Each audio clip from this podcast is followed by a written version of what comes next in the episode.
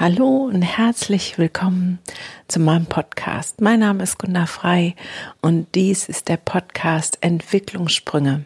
Für alle Eltern, Lehrer, Erzieher, Pädagogen, schlicht für alle, die mit Kindern und Jugendlichen leben oder arbeiten oder die ihr eigenes inneres Kind noch nicht vergessen haben und all diesen Kindern zu wahren Entwicklungssprüngen verhelfen wollen. Ich freue mich so unendlich, dass du wieder da bist es erreichen mich immer mehr tolle, großartige Nachrichten per Instagram, ähm, auch per Mail und über Facebook, ähm, wie viel Veränderung mein Podcast inzwischen schon in Leben Einzelner bewirkt hat. Und das macht mich unfassbar glücklich und auch ein bisschen stolz, weil genau das ist ja mein Anliegen mit diesem Podcast, Menschen zu erreichen, ähm, um einen eine Veränderung, einen Mehrwert in dem Leben zu, von Kindern letztendlich zu schaffen. Und das schaffen wir über die Erwachsenen. Und solche Stories ähm, zu lesen und zu hören, dass Menschen anfangen, andere Berufe zu ergreifen, um mit Kindern zu arbeiten oder ihren Beruf anders füllen. Oh, da geht mir das Herz auf. Und ähm, wenn du auch ein ähm, Hörer bist, der aber mir solch eine Rückmeldung noch nicht gegeben hat, oh, ich würde mich so unfassbar freuen, wenn du mir diese Rückmeldung schenkst, entweder in einer Rezension, die ich auch alle lese, einer Bewertung oder auch in Kommentaren bei Posts, bei Instagram, da bin ich besonders aktiv. Also fühl dich frei, weil manchmal ist es so, dass man hier mit dem Mikrofon spricht und denkt, will die Welt es überhaupt wissen, was ich hier zu sagen habe? Und wenn ich dann solche Nachrichten höre, dann denke ich, ja, es ist ein Grund weiterzumachen. Du hilfst mir damit sehr, nicht das Gefühl zu haben, hier alleine auf meinem Sofa mit all meinen Gedanken zu sitzen, zu denken, Mann, das interessiert doch sowieso keine Sau. Also sei mutig und schreib mir total gerne. Jetzt.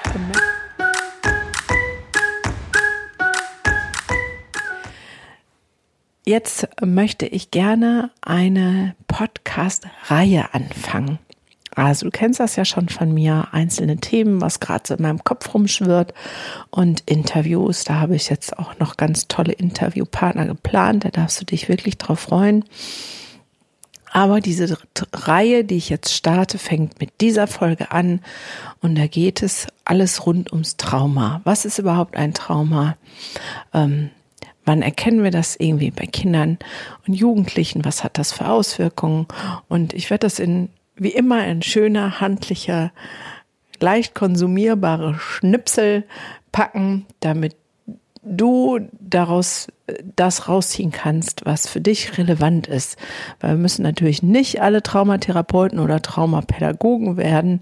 Das ist völlig überzogen. Aber zu wissen, was das ist und was das für Auswirkungen hat, das ähm, glaube ich, oder ist meine tiefste Überzeugung, dass das jedem, der mit Kindern oder Jugendlichen lebt oder arbeitet, elementar wichtig ist. Also, darum soll es in dieser Folge und in den nächsten Folgen gehen. Was ist nun ein Trauma? Wir haben ein Buch oder eine Verordnung Gesetzestext, whatever man das auch mal nennt, das nennt sich ICD-10. Da sind alle Störungen klassifiziert, also alle Krankheiten, wenn man so will, die ähm, physischen wie die psychischen. Und da werden halt Symptome zusammengeklustert in Kategorien und werden sagen, die und die und die und die Symptome ergibt eine Depression, die und die und die Symptome ergibt eine Angststörung.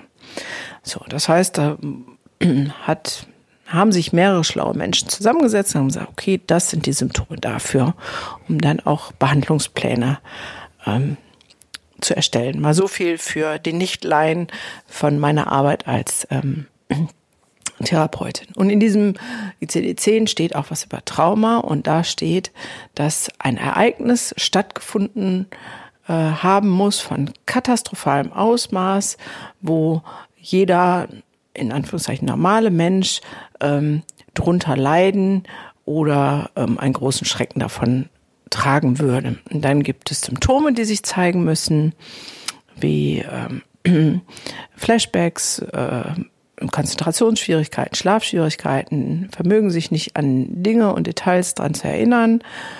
Und ähm, ach, ich weiß sie gar nicht alle so ganz konkret auswendig. Jetzt sagst du vielleicht, Mann, warum weiß sie das denn nicht? Die ist auch Psychotherapeutin, die muss das doch wissen. Weil bei dieser Beschreibung für mich das Desaster schon anfängt.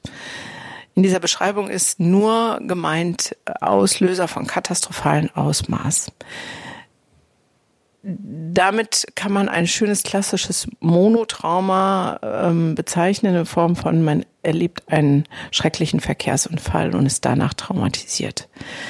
Das ist aber viel zu wenig gefasst, vor allem wenn wir ähm, auf Kinder und Jugendliche gucken, weil für Kinder ist in deren Entwicklung, in ihrem Seelenleben, in ihrem Verständnis von der Welt, sind ganz andere Dinge traumatisch als die, die für uns traumatisch sind.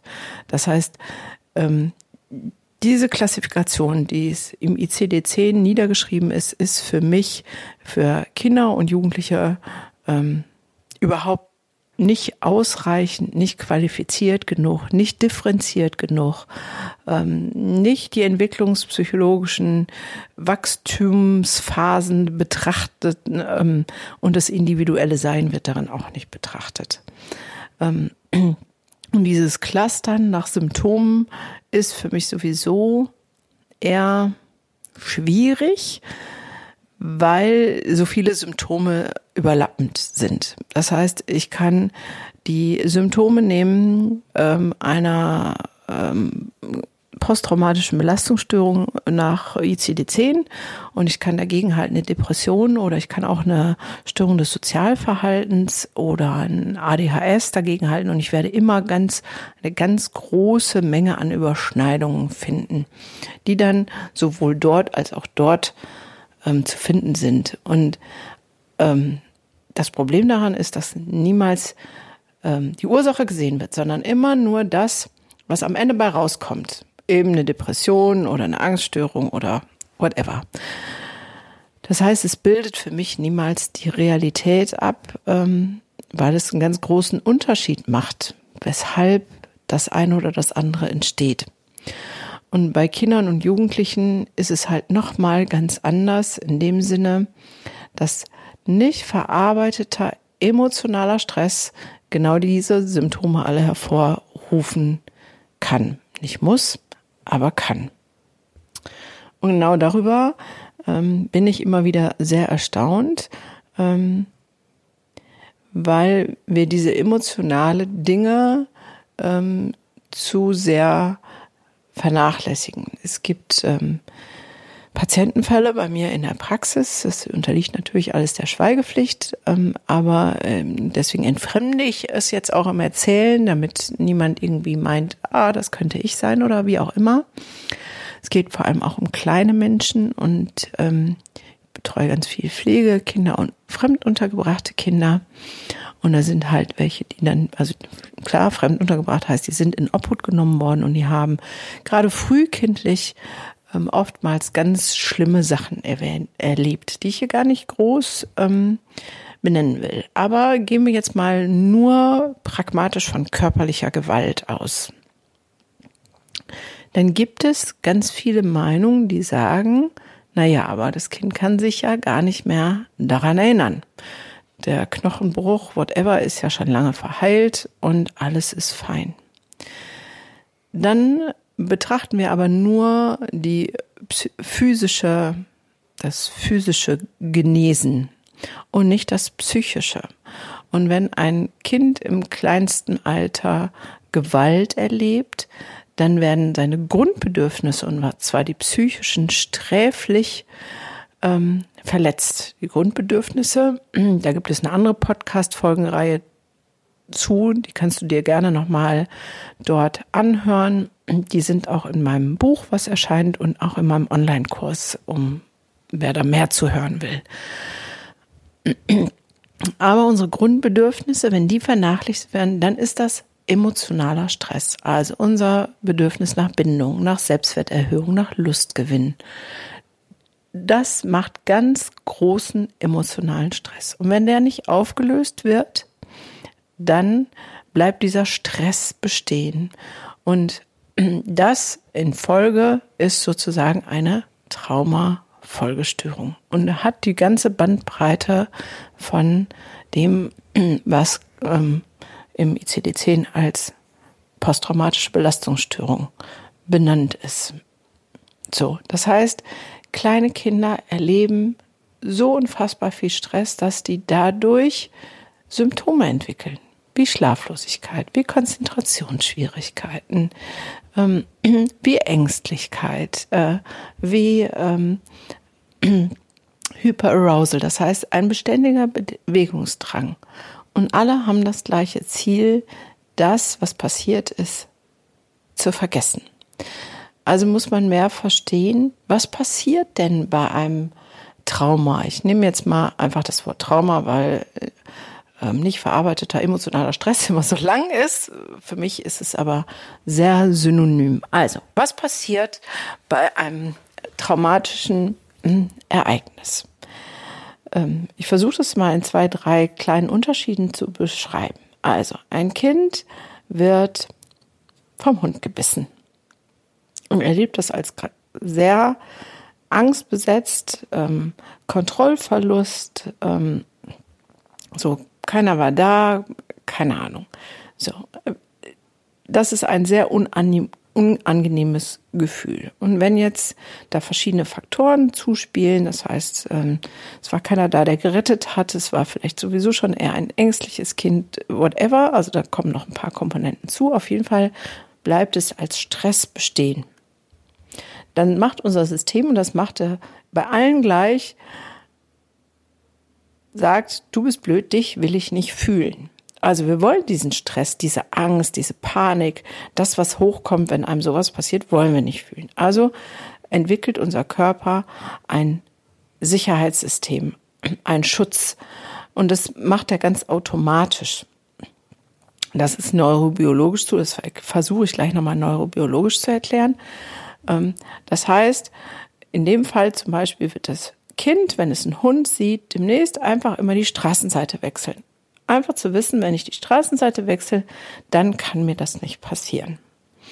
Ähm, und da gibt es ganz unterschiedliche Schutzmechanismen. Wir alle haben solch einen nicht verarbeiteten emotionalen Stress in uns in unterschiedlichen Abstufungen, Stärken und so. Und ähm, wir alle haben einen Schutzmechanismus entwickelt. Und manchmal sind es Glaubenssätze, die uns letztendlich ja vor der Bedrohung, die wir irgendwann mal erlebt haben, ähm, schützen wollen.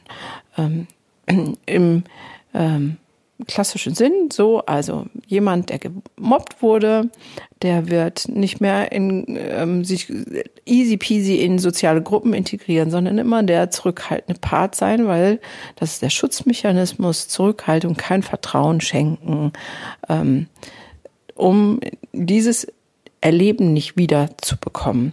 Und ähm, meistens kommt dann noch so eine negative Verschreibung im Kopf von, ähm, mich mag ja sowieso keiner. Ich bin ja sowieso immer der Depp der Nation. Ähm, und mit diesem Satz schützen wir uns nach dem Motto, wenn wir das doch sowieso sind, dann brauche ich mich auch gar nicht erst ähm, in eine Gruppe zu begeben oder Vertrauen zu schenken. So, ähm, zurück zu unserem bisschen plastischen Beispiel. Das Kind meidet Hunde. Jetzt ist es aber so, es geht um die Ecke und da ist direkt so ein Hund. Der ist ganz klein, der ist ganz klein, süß und puschelig und wahrscheinlich schon fast scheintot, der fällt gleich um und hat keine Zähne mehr.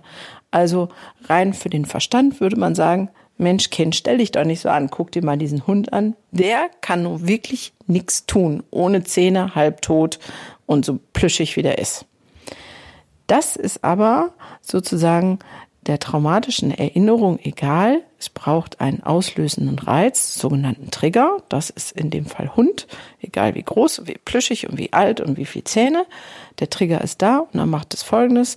Das Angsterleben von früher, pfupp, ist wieder da und das Kind schreit wie am Spieß und wir Erwachsene versuchen dann den Verstand anzusprechen und zu sagen, ach, beruhig dich, der ist doch ganz klein und puschelig ähm, oder in diesem Mobbing-Kontext, jetzt guck doch mal, das sind doch alles nette Leute.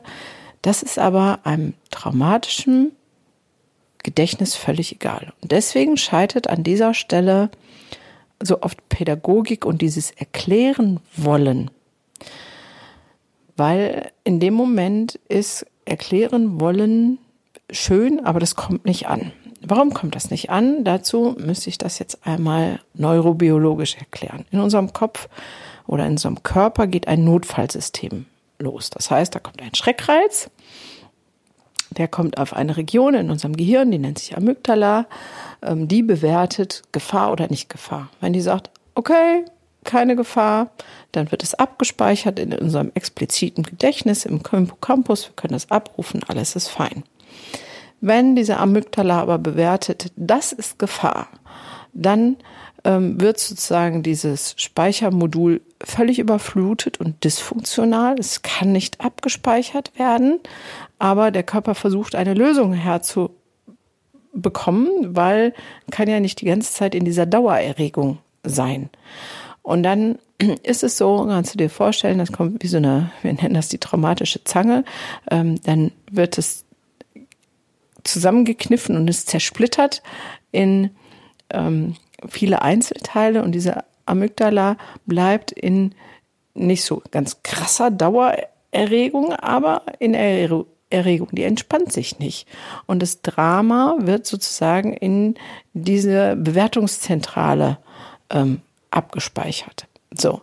Und wenn jetzt ein Reiz mit ähnlichem, mit ähnlicher Qualität kommt, und das kann ähm, äh, auf all unseren Sinneskanälen sein, visuell, auditiv, also hören, sehen, fühlen, schmecken, alles. Wenn ein Reiz sozusagen an dieses Erinnerungsnetzwerk trifft von diesem einem Erlebnis, was so krass war, dann wird es sofort wieder aktiviert und gesagt, okay, du bist in Gefahr, du musst jetzt sofort was tun. Da steht der große, fette Braunbär vor dir und er will dich fressen und du hast nur die Wahl Fight, Flight, Freeze. Das heißt, guck, bist du stärker, dann hau ihm eins auf die Mappe. Bist du schneller, dann renn weg und nützt beides nichts, dann stell dich tot. Und das geht in Bruchteil von Sekunden in unserem neurobiologischen Verkettung zu unserem Schutz, weil wir wollen ja überleben. Das ist ein Überlebensinstinkt vor dem großen Braunbär. Das ist der große Braunbär in dem Sinne ein kleiner Puschelhund. Das spielt dann neurobiologisch keine Rolle. Und deswegen ähm, ist an dem Punkt ein Kind auch nicht schlauen, wohl und lieb gemeinten Sätzen zugänglich. Stell dir vor, du stehst vor einem dicken, großen Grizzlybär.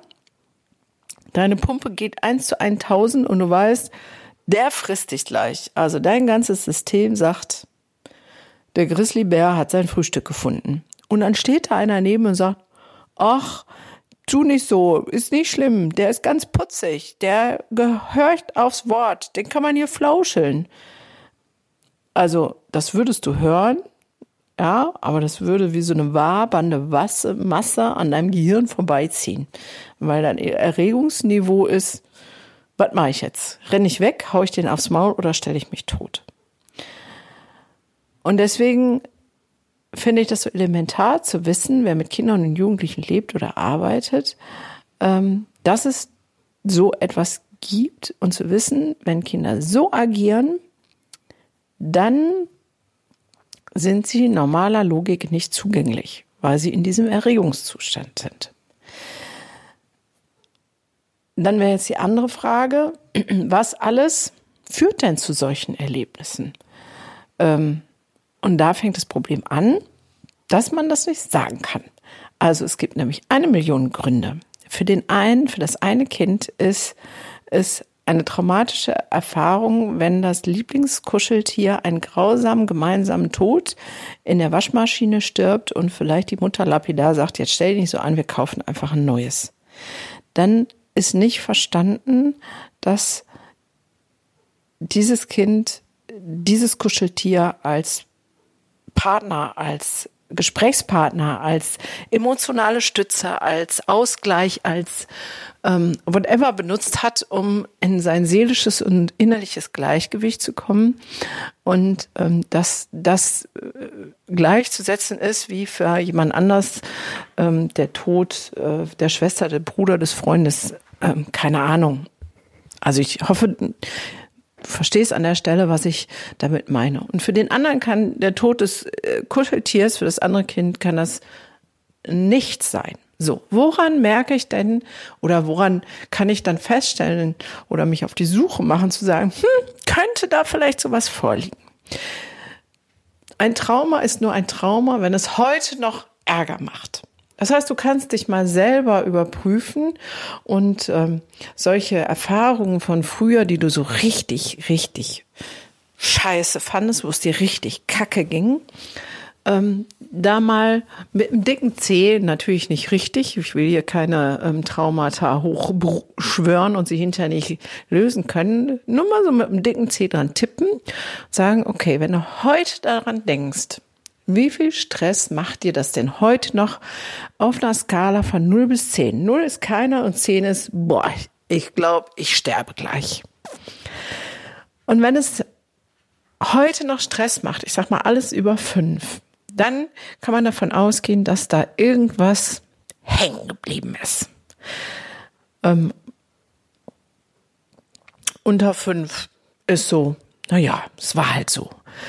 Ähm, und bei Kindern ist es genauso. Also, wenn es über die Maßen Symptome gibt, ähm, in Form von ähm, Wutausbrüchen, ähm, Schlafstörungen, extreme Traurigkeit, Anhänglichkeit, ähm, all das, äh, Hibbeligkeit gehört auch dazu. Also all das, was sozusagen nicht in,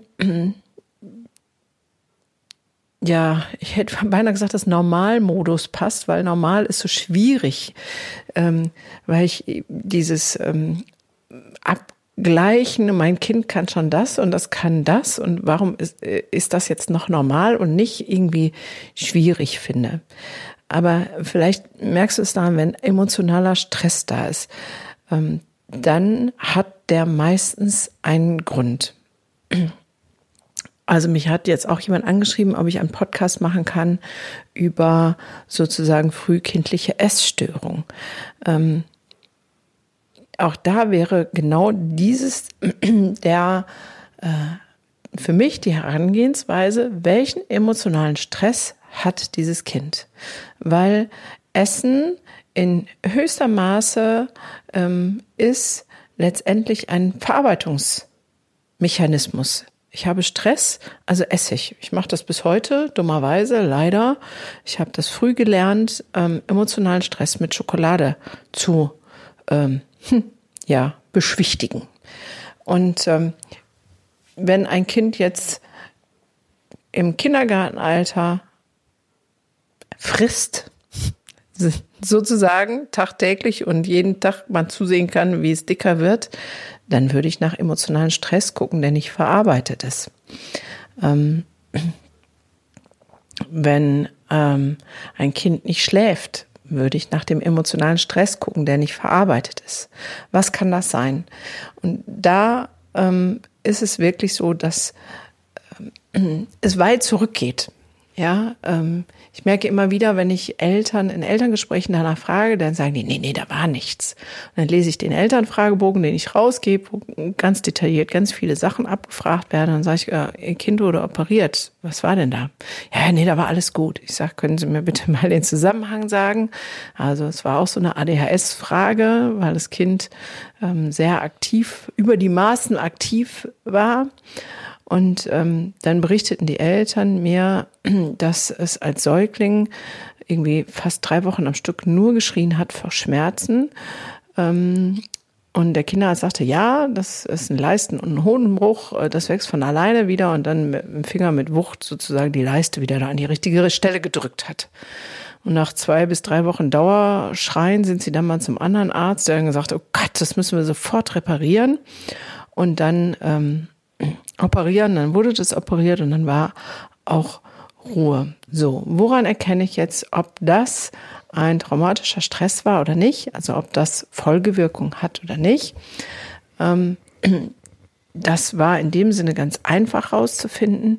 Die Eltern berichteten mir dann, dass ähm, als der so drei, vier Jahre alt war, dieser Junge, der äh, mit einem Karton gespielt hat, so Haus äh, in aus im Karton, nein, aus einem Karton ein Haus gebaut hat und ganz glückselig gespielt hat.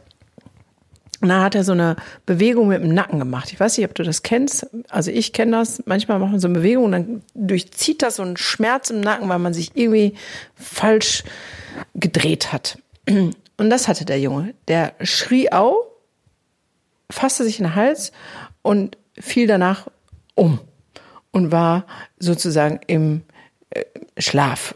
So, und die Eltern waren total verwirrt und haben ähm, einen Krankenwagen gerufen ähm, und der kam dann und hat den Jungen untersucht und der hatte nichts. Der ist dann wieder aufgewacht und dann war auch alles okay. Und daran merkt man, dass dieser frühe Schmerz bei ihm im Körper stecken geblieben ist, weil dieser sozusagen stechende Schmerz durch diese falsche Bewegung im Nacken hat ihn daran erinnert und er ist in Freeze, also in Schlafen gefallen. Das System hat gesagt, nee, nee, nicht wieder drei Wochen Dauerschmerz, schnell, schnell totstellen, dann bin ich nicht da. Zum Beispiel. Ähm, Schwangerschaft und Geburt haben auch massive Auswirkungen ähm, und oder können massive Auswirkungen haben und solch ein Trauma loslösen. So, jetzt ähm, sollte das erstmal die erste Folge sein mit ein bisschen Einblick und ich merke schon, ich bin fast an der ersten, an der halben Stunde. Ähm, klar, Trauma ist mein Thema und ähm, eine Fortbildung bei uns ähm, dauert äh, 16 Tage oder 18 Tage für den Pädagogen. Da werde ich das hier nicht in, in 20 Minuten Podcast erzählen können. Aber ich möchte für ein bisschen Sensibilität sorgen und ein Bewusstsein schaffen. Also Trauma ist eben nicht nur das Hochdramatische und es ist nur ein Trauma, wenn es heute noch Stress macht und ähm, möchte einfach dich ein bisschen sensibilisieren für Kinder, die auffällig sind in deinem Umfeld. Wenn du Lehrer, Erzieher oder Pädagoge bist und hast ein auffälliges Kind, möchte ich dich bitten, das nicht abzustempeln in Form von, ja, ja, die Eltern, die haben schlechte Erziehungsmethoden oder ähm, ja, das Umfeld und äh, das Soziale, whatever, sondern ich würde dich bitten, vielleicht einmal hinzuschauen und achtsam zu sein, hat dieses Kind emotionalen Stress, der noch andauert, weil dann wird deine pädagogische Maßnahme, die du triffst in Form von, äh, schreibe 50 Mal die Schulregeln ab oder so ähnlich, wird nichts nützen, weil dieses Kind, ähm, sobald es daran erinnert wird, in diesen Erregungszustand kommt und da ist die, der Verstand nicht zugänglich. Ähm, wenn es um dein eigenes Kind geht und du kannst selber ähm, Etappen benennen und sagen, ach, da ist das so, da ist das so.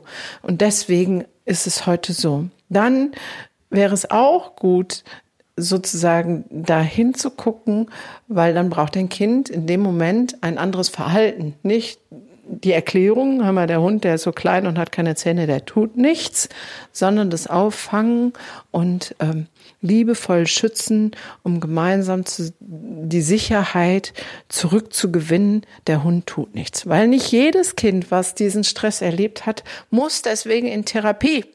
Mein Ziel wäre es ja als Kinder- und Jugendlichen Psychotherapeutin arbeitslos zu werden. Das heißt, ich sage dir das jetzt nicht alles, damit du sagst, oh Gott, mein Kind oder das und das und das und Kind ist traumatisiert. Jetzt müssen wir Therapeuten und Pädagogen suchen, die das Heilen retten können.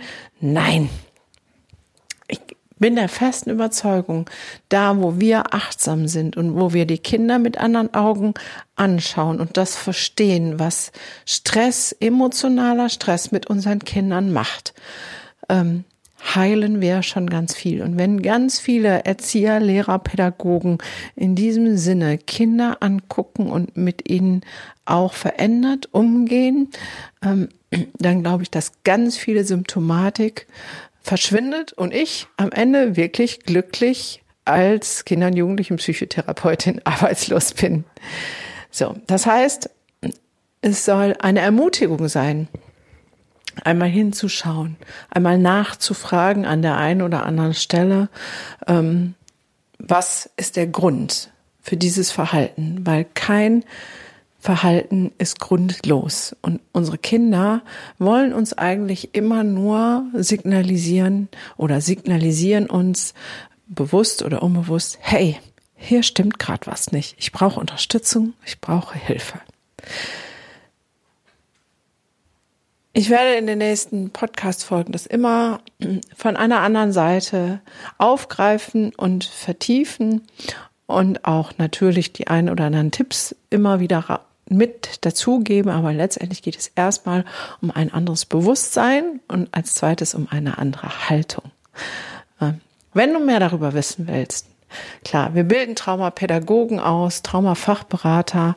Ähm, wir machen Fortbildungen verschiedener Art, ähm, gehen auch in Institutionen, in Schulen und so weiter.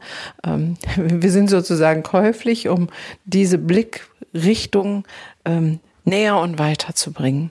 Und wenn du mehr über die Grundbedürfnisse wissen möchtest und das, was Kinder wirklich brauchen, weil das ist ja die Grundlage, um zu wissen, wo haben sie Stress oder haben nicht, dann ähm, will ich dir sehr meinen Online-Kurs ähm, ans Herz legen, wo ich alle Basics, was Kinder brauchen, ähm, in Videos fünf Stunden, über fünf Stunden Material, 44 Folgen ans Herz legen. Und natürlich freue ich mich unendlich über ähm, Kommentare und auch Fragen. Und ähm, alles, was dazu gehört, darfst du mir gerne stellen. Besuch mich bei Instagram ähm, und ähm, kommentiere den, den Post dazu, den es dann dazu geben wird. Und äh, lass mich einfach teilhaben, wissen an deiner Meinung, an deiner Rückmeldung, an deinen Anregungen, an deinen Ideen, was du vielleicht auch zu dem Thema speziell noch brauchst an Infos, damit ich das einfließen lassen kann in den nächsten Podcast oder in eine der nächsten Folgen. Und natürlich freue ich mich auch, den einen oder anderen ähm, bei der Bildungsevolution zu sehen, ähm, die nächstes Jahr im Juni stattfindet, wo wir uns alle wieder connecten und äh, noch mehr äh, das Feuer entfachen, wirklich etwas zu verändern für unsere Kinder hier in Deutschland. Und vielleicht irgendwann auch darüber hinaus. Das wäre mega, mega, mega. Ähm, also, sei gerne dabei auf all meinen Portalen. Ich freue mich über jedes Lebenszeichen, jede Rückmeldung, jedes Zusammenrücken, jedes Miteinander äh, vernetzen, verknüpfen, um die große Idee für unsere Kinder, eine echte Veränderung in dieser Gesellschaft zu schaffen, ähm, ja, auch hinzubekommen. Also, in diesem Sinne danke ich dir fürs Zuhören und freue mich auf das nächste Mal und wenn du dann wieder dabei bist. Deine Gunda, bis dahin, tschüss.